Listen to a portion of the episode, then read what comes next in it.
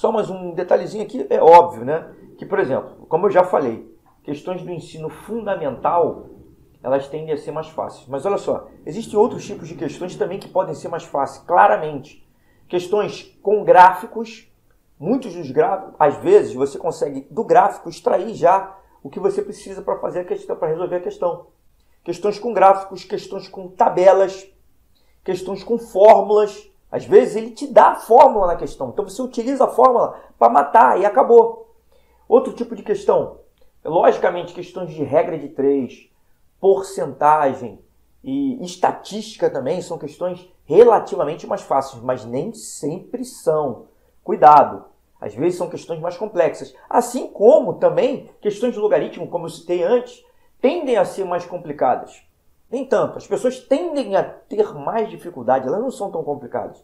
Mas pelo fato delas serem, das pessoas terem dificuldades, elas fazem com que o, é, o fato de você acertar aquela questão, isso não aumente muito a sua pontuação.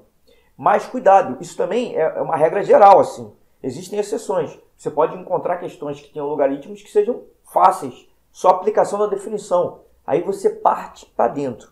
Qual foi a primeira coisa que eu falei aqui nesse vídeo? É o seguinte: se você se sente confiante para fazer aquela questão pelo que você estudou, avança. Se é fácil para você, se é, às vezes é uma questão fácil, só que é trabalhosa. Então cuidado, é melhor pular e marcá-la como média, deixá-la para depois.